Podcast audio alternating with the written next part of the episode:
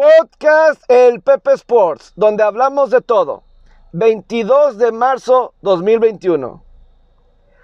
Hola, ¿cómo están? Bienvenidos. Es un gusto saludarlos. Aquí estamos para platicar con ustedes de todo lo que está sucediendo alrededor de los deportes. Ojalá que hayan tenido un buen fin de semana, que se estén todavía eh, cuidando. Le mando un gran saludo de cumpleaños a una gran amiga, a Jazmín Martínez. Ojalá que se la esté pasando bastante bien. Ahí, si quieren buscarla en internet, Jazmín Martínez 22, algo así debe estar. Sí, arroba y mándenle un feliz cumpleaños. Lo que sí es que muchas cosas de qué platicar en este día, en este día de, de lunes. Sé que para muchos está el March Madness, que soy sincero, no veo mucho de eso, pero sí voy a mencionar alguno de lo que usted necesita saber y obviamente está lo de la Universidad de Oral Roberts, que ahorita tuve que investigar y ya me di cuenta dónde está esta Universidad de Oral Roberts, que ha sido la gran sorpresa porque pues venció en la primera ronda a Ohio State y en la segunda a la Universidad de Florida. Eh, y sobre todo, tiene un nombre, Oral Roberts, con todo el respeto a un cepillo de dientes, Oral Roberts.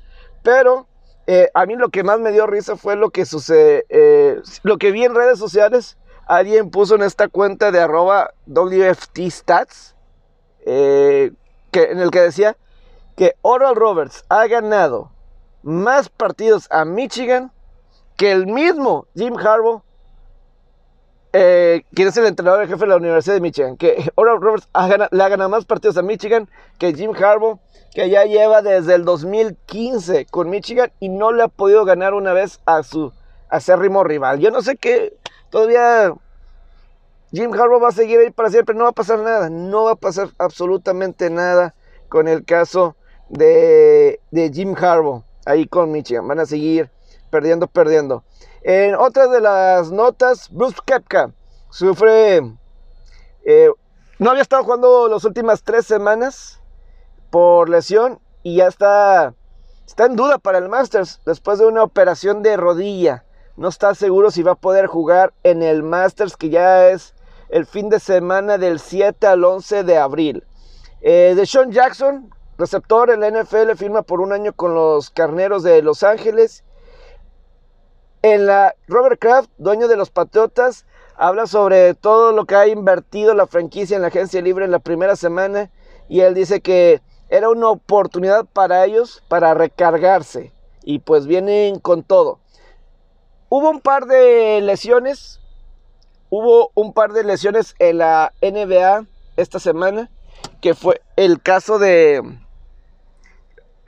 eh, la Melo Ball, la Melo Ball sufrió una, sufrió una fractura y se va a perder el resto de la temporada.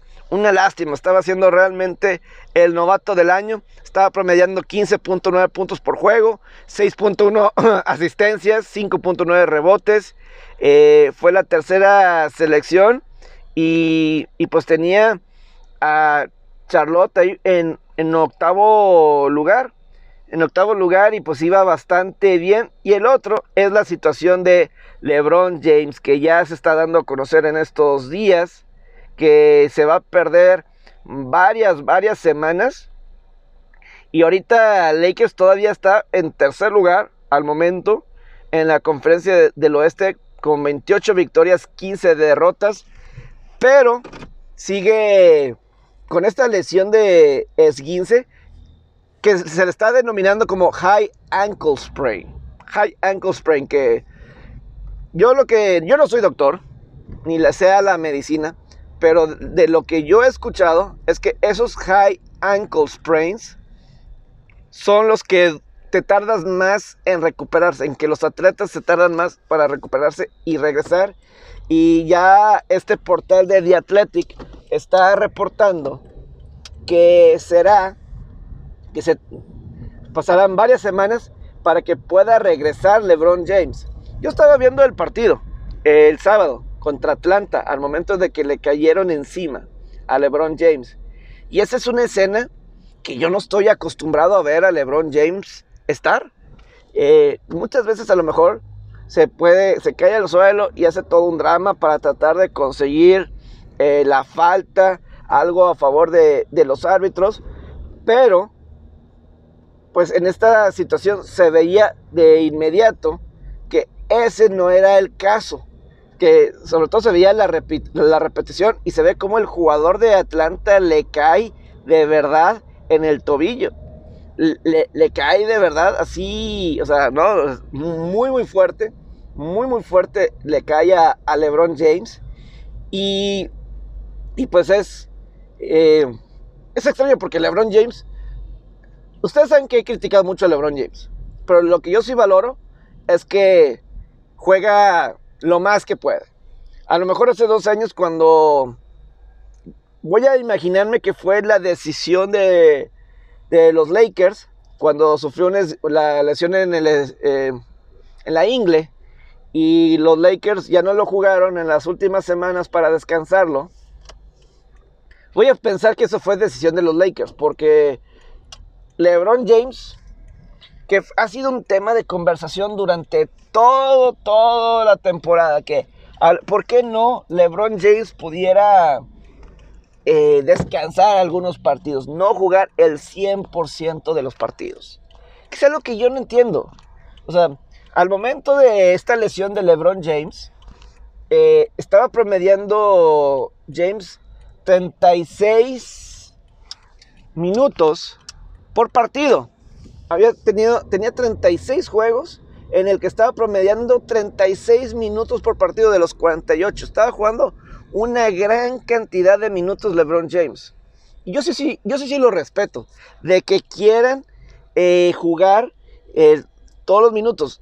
Digo, a veces vemos en los otros equipos que, hasta en equipos que ni siquiera van a calificar y que necesitan ganar cada juego, y el que se ausenta en un partido, yo digo, eso no sucedía en otras instancias. Es a veces eh, lo, que, lo que no entiendo. yo sí he sentido, por ejemplo, un Tom Brady en la NFL que siempre, siempre eh, quiere jugar. Y eso es lo que respeto de, de LeBron James. Y pues iba a ser muy lamentable para, para la causa de él. Porque, honestamente, yo creo que los últimos dos años para mí ha sido lo mejor que le he visto a LeBron James. Mejor que en cualquier año de Miami, en cualquier año con Cleveland. Este ha sido el LeBron James que más me ha agradado cómo juega, su estilo, todo. Eh, se me ha hecho el más dominante de todas estas situaciones, ¿no? Entonces, sí es una situación que lastima, que duele para toda la afición sé que hay mucha gente que le cae bien LeBron James, pero específicamente en este punto de los eh, que se va a perder varias semanas. Y para los Lakers, ahorita ya están sin LeBron James y sin Anthony Davis.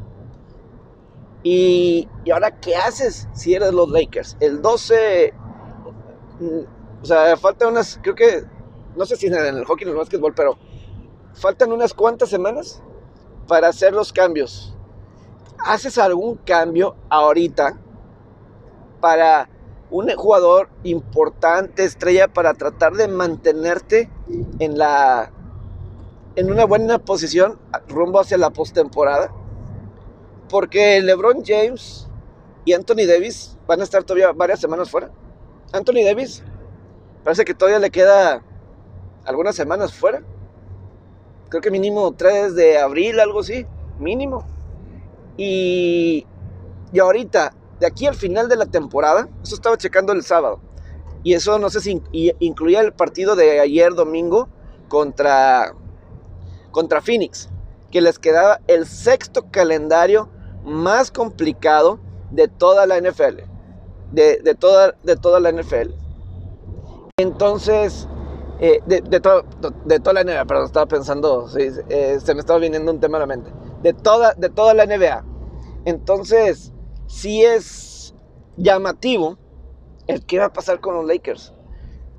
Definitivamente van a perder eh, posiciones. Hay que recordar que en la NBA ya se hizo oficial esto de los. Esto de tipo repechaje. Estamos hablando que eh, está, del 7 al 10, va a haber, eh, si estás posicionado del 7 al 10 en cada conferencia, entras a un determinado, lo que se le dice el... Eh, un playing games, tipo repechaje, ¿no? Es, es eso, básicamente. Entonces, para los Lakers están en una situación muy, muy difícil. Y, lo que sí, y repito lo que decía de high ankle sprains. El cuando es un esguince a, un poco arriba, es lo que muchas veces eso determina, ¿no? Eh, cuando es low ankle sprain, muchos dicen que ah, eh, te tardas menos tiempo.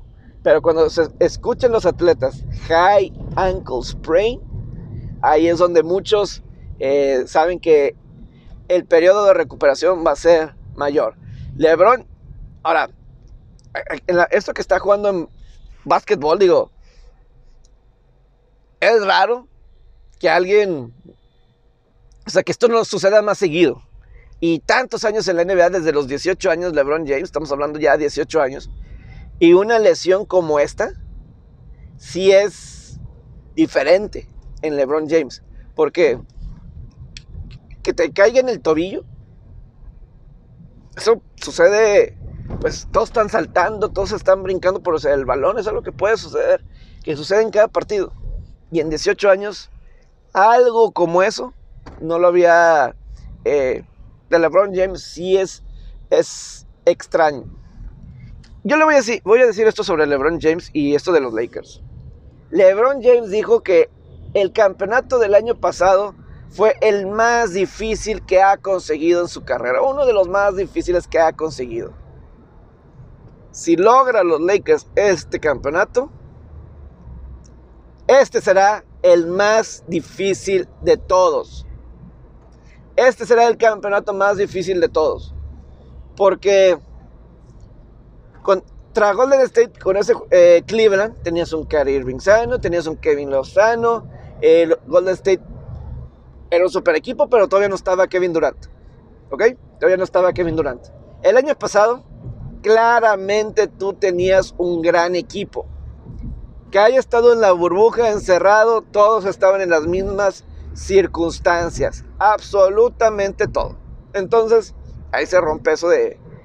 Y además no viajabas, siempre estabas ahí y ganaron el campeonato.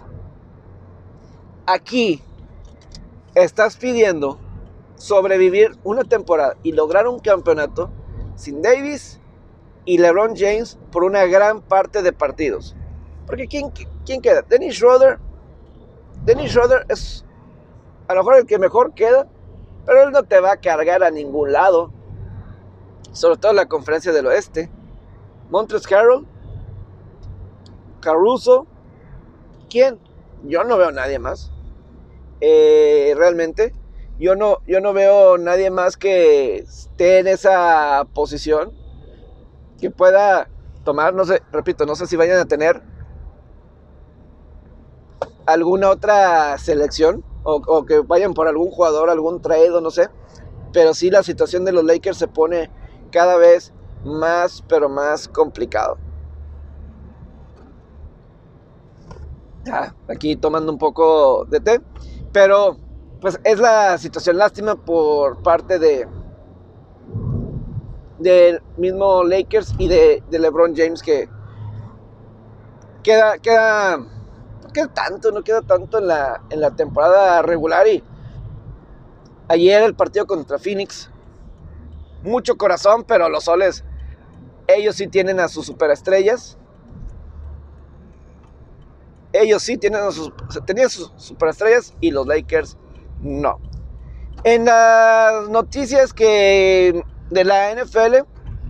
Hoy llegó y ahorita el breaking news es de hoy en la mañana que el draft se va a llevar a cabo en persona en Cleveland. Se va a llevar a cabo. Bueno, antes de seguir con esto de NFL, hay otro tema que quiero tocar de, la NBA para no estar saltando.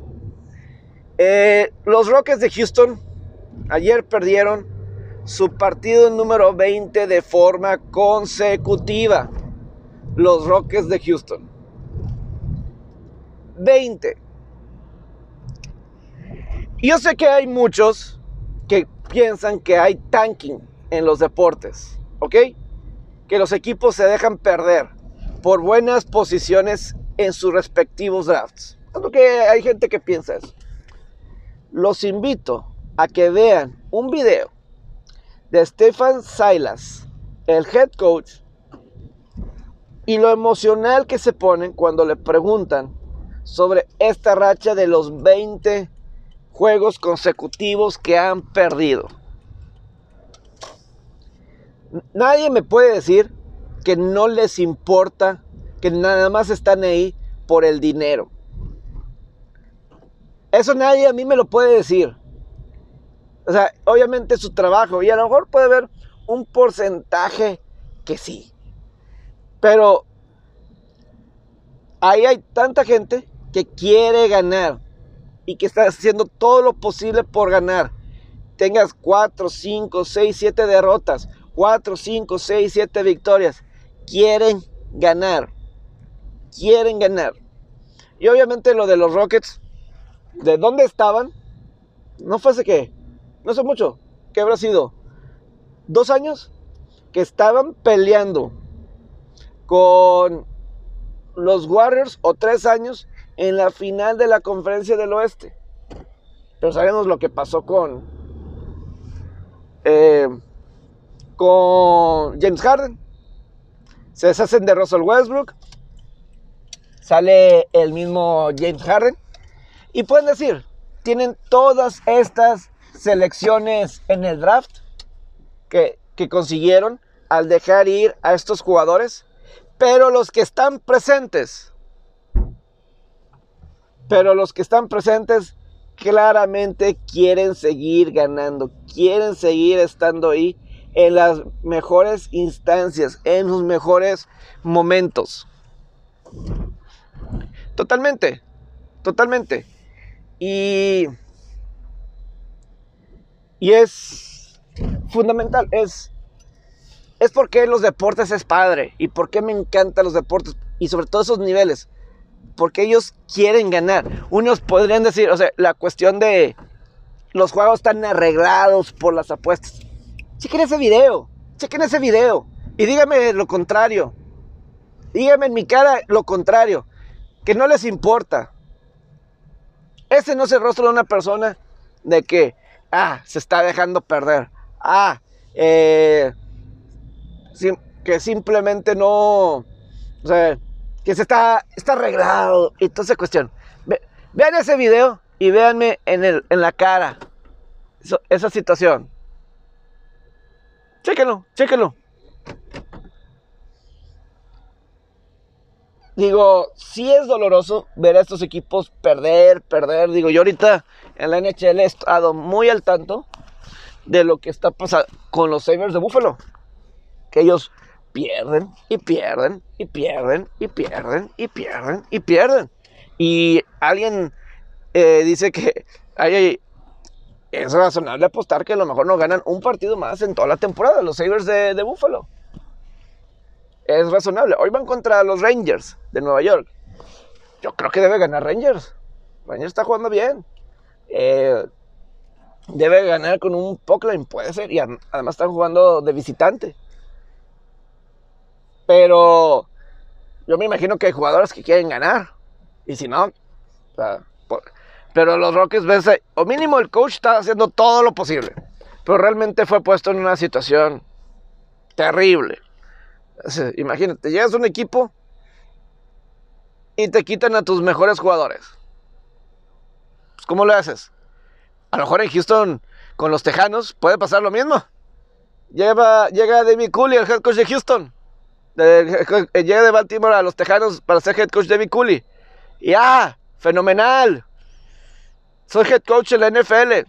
Tengo mi oportunidad. Y Deshaun Watson no quiere, no quiere, no quiere jugar. ¿Qué es nuestro coreback? No quiere jugar. Es, es importante eh, darle vuelta a la página. Es nuestro coreback. No va a jugar, no va a jugar.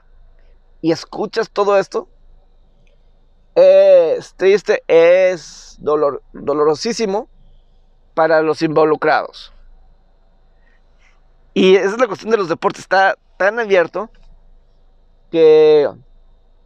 Y yo respeto eso, unos dirían, there's no crying basketball, no hay crying en los deportes, sí. Pero, pues ahí muestras impotencia de Stephen Silas de los Rockets en la NBA. Está tratando de hacer todo, todo lo posible. A lo mejor la franquicia tenga otros planes, pero los que están ahí jugando, los que están coachando, ellos no les importa porque no saben dónde van a estar el próximo año. Digo, y. Digo, la verdad, ignoro si John Wall está jugando o no. Se deshicieron de, de Boogie Cousins. Eh, es una situación, ¿no? Eh, entonces, va a estar interesante toda esta, toda esta cuestión. Por cierto, hablando ahorita de, los tejanos, lo de, de Sean Watson, estoy leyendo que ya son 10 casos de Watson de acoso sexual y uno que, sí, 10 demandas en contra de Sean Watson, incluyendo una de acoso sexual en el 2021. Y una que, y parece que esto sucedió este mes. Y que todo esto eh, es por parte de un abogado, Tony Bosby. Eh, en la demanda de lunes, dice, alegan que Watson asaltó a una terapista de masajes en marzo de 2021 al tocarla con su pene y exponiéndose él mismo. Y todo es de un mismo... Eh, dice Bosby el sábado en Instagram que va a publicar evidencia de, las varias mujeres y se los va a mandar a, al departamento de policía de Houston está esto bastante fuerte. Dice Bosby que el viernes fue la primera vez que habló con los representativos de Watson sobre una de las acusaciones de, acoso sexual de febrero. Ahorita la liga está investigando. Quiero decir esto. Y, y primero lo que voy a decir. Si Deshaun Watson se portó mal, debe ser castigado. Si se comportó mal, debe de ser castigado. Sin lugar a dudas. Sin lugar a dudas. Es algo terrible, terrible de ser cierto. Simplemente los tiempos suenan muy, muy, muy extraño. Y con este mismo abogado, Tony Bosby, que es, que es que era vecino del ex dueño de los Tejanos de Houston. Es que miren, voy a hacer a un lado, yo no voy a hablar de esto de, porque no quiero que se malinterprete, no voy a tocar específicamente el punto de las demandas. Yo voy a tocar, vamos a suponer que Deshaun Watson se, es cambiado de equipo. Deshaun Watson ya no quiere jugar con los Tejanos. Ya no quiere. Y vamos a suponer que se sale con la suya. Y que quiere irse a jugar a otro lado. ¿Ok? Que ya no quiere estar con los Tejanos. Y se va a otra franquicia. ¿Se imaginan la NFL o el precedente que Deshaun Watson estaría estableciendo? Un jugador que le quedan tres años de contrato y que está en lo más alto de su carrera y lo, bien, lo mejor por venir. Y de alguna forma con esta decisión de ya no querer jugar, hacerse a un lado y decir, ¿sabes qué? Ya no, ya no quiero estar. ¿Se imaginan eso? Lo que eso significaría, lo que pudiera significar ese precedente, porque en cuanto salieron estos reportes de que Deshaun Watson ya no quería estar, se empezó a escuchar cosas similares en Seattle con Russell Wilson. Que si la franquicia o el mismo Wilson ya no querían estar ahí.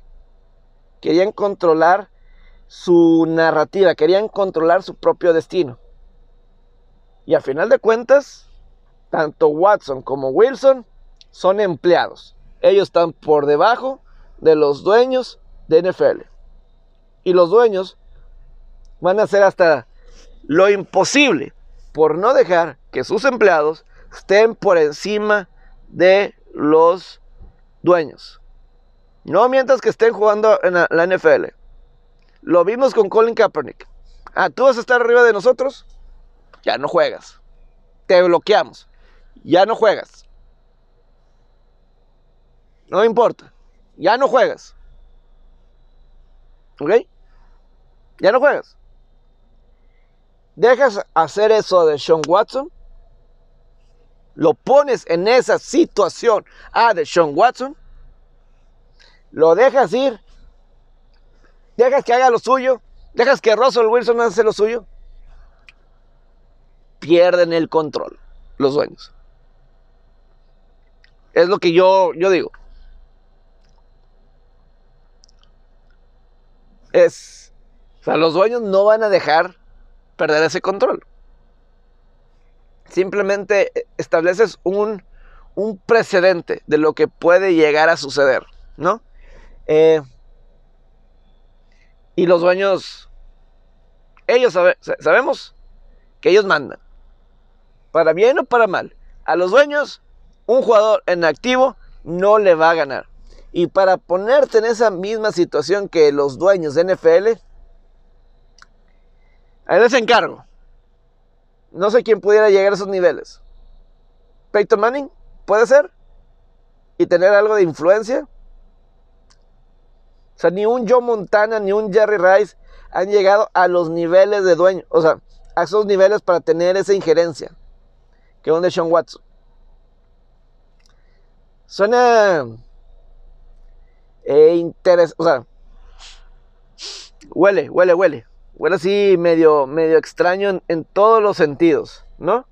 Entonces, pues bueno, esto es algo de lo que ha sucedido alrededor de, los deportes, así específicamente, eh, pues en esta situación de, de Sean Watson.